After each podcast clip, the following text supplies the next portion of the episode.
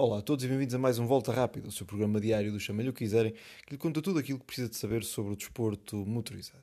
No programa de hoje vamos falar sobre o WTCR, a Taça do Mundo de Carros de Turismo, que teve mais uma ronda desta feita no circuito italiano de Vallelunga, uma prova que uh, teve como vencedores na corrida número 1 Néstor Girolami no seu uh, Honda Civic, na corrida número 2 foi Gil Magnus uh, no seu Audi, e, na, e, mas o grande vencedor do fim de semana foi o Mikel Ascona no seu Hyundai, com um segundo lugar e um terceiro que o ajudaram a cimentar a liderança no campeonato.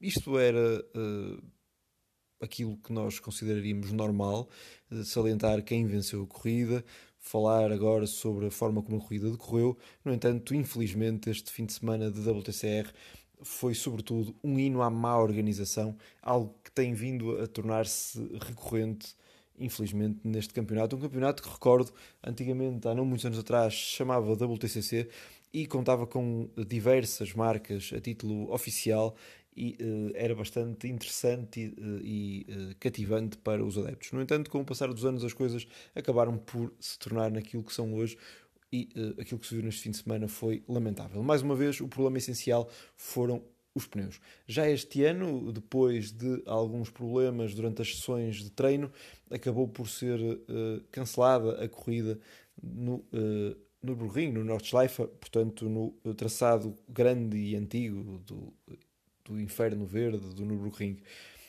Nesta, desta feita, em Valelunga, também dos treinos, os pilotos começaram a reparar em, eh, em, algo estranho, num comportamento estranho dos pneus. Um fim de semana que tinha começado até com fortes queixas por parte da equipa chinesa, da Lincoln Co., que se queixou bastante do BOP, ou seja, eh, é sabido que a Lincoln Co. de todas as equipas é a equipa mais oficial, ou seja, o WTCR, por ser uma taça do mundo, e não um campeonato do mundo. Isto tem a sua diferença, porque para ser campeonato do mundo tem que estar presentes equipas a título oficial.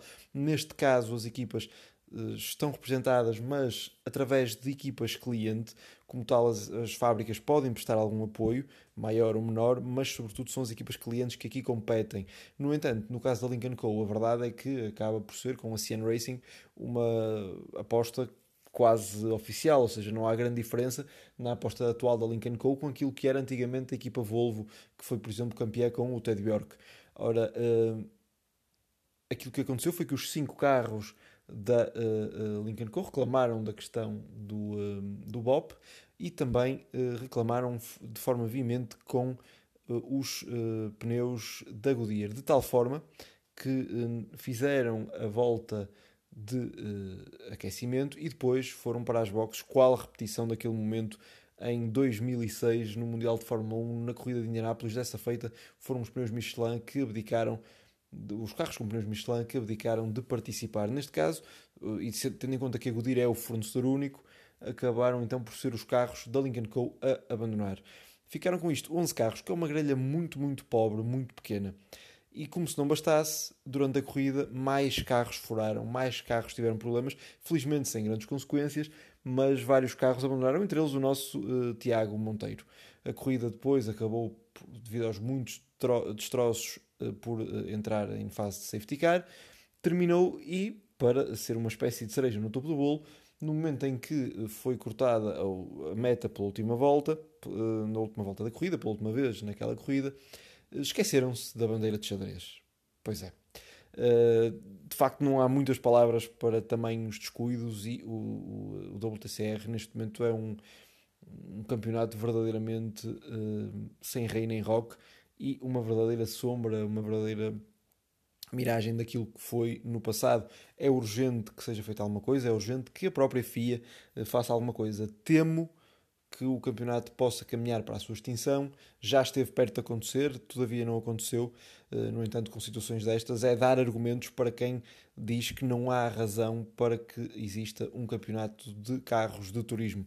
Na segunda corrida, de novo, a Lincoln Co. a não participar e uh, de novo pneus a furarem. Não foi um assunto tão complicado como na primeira corrida, até porque várias equipas se cautelaram. O Tiago Monteiro, sentindo algumas dificuldades no pneu, foi trocar antes que o pneu arrebentasse, como na corrida anterior.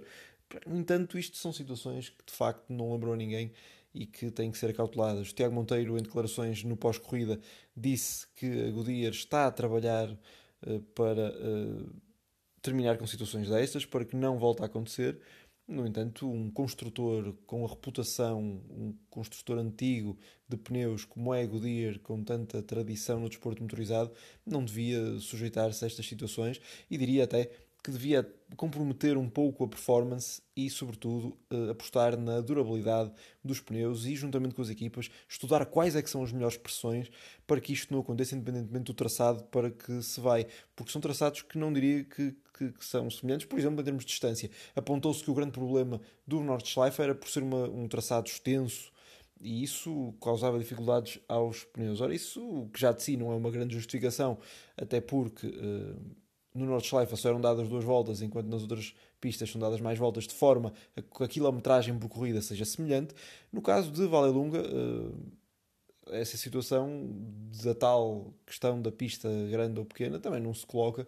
É uma pista normal, convencional, como tal, foi uma situação verdadeiramente embaraçosa para a Goodyear, que tem que solucionar, este assunto rapidamente, sob pena de fazer com que este campeonato caia ainda mais em descrédito. Ele que já cativa muito menos pessoas do que cativou antigamente. Recordo que. Hum, excetuando provavelmente as corridas da Hungria, graças ao fenómeno Michelis, e também uh, as corridas de Vila Real, que são um misto de questão da popularidade do Tiago Monteiro, mas sobretudo por uma cultura de corridas que existe em Vila Real, são sempre um sucesso em termos de público. Há certas provas que não têm verdadeiramente ninguém nas bancadas, e isso é algo que deve dar que pensar, sobretudo porque o WTCR é, uma, é um campeonato que não tem assim tantas corridas, é um campeonato que uh, tem frequentemente um calendário no início da temporada e depois são feitas diversas mudanças e não é só a questão da pandemia que pode ser apontada como justificação.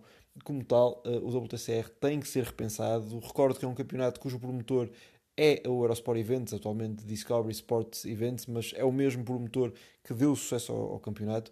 E como tal, há que pensar qual é que é o regulamento que deve ser seguido, qual é que é a forma de atrair equipas no campeonato e devem, como é lógico, escolher da melhor forma e falar com o fornecedor de pneus para impedir que isto aconteça, porque o que aconteceu foi mal demais para ser verdade. Felizmente, em termos de segurança dos pilotos, não houve uh, falhas, isto é, nenhum piloto acabou por se magoar, mas uh, isso é mais importante, como é lógico, mas convém, sobretudo, ter muita, muita atenção às questões como estas. Esperemos que a próxima corrida isto já não suceda. Com isto chegamos ao fim do programa de hoje. Muito obrigado por ter estado então a ouvir este Volta Rápida. Nós voltamos amanhã. Até lá.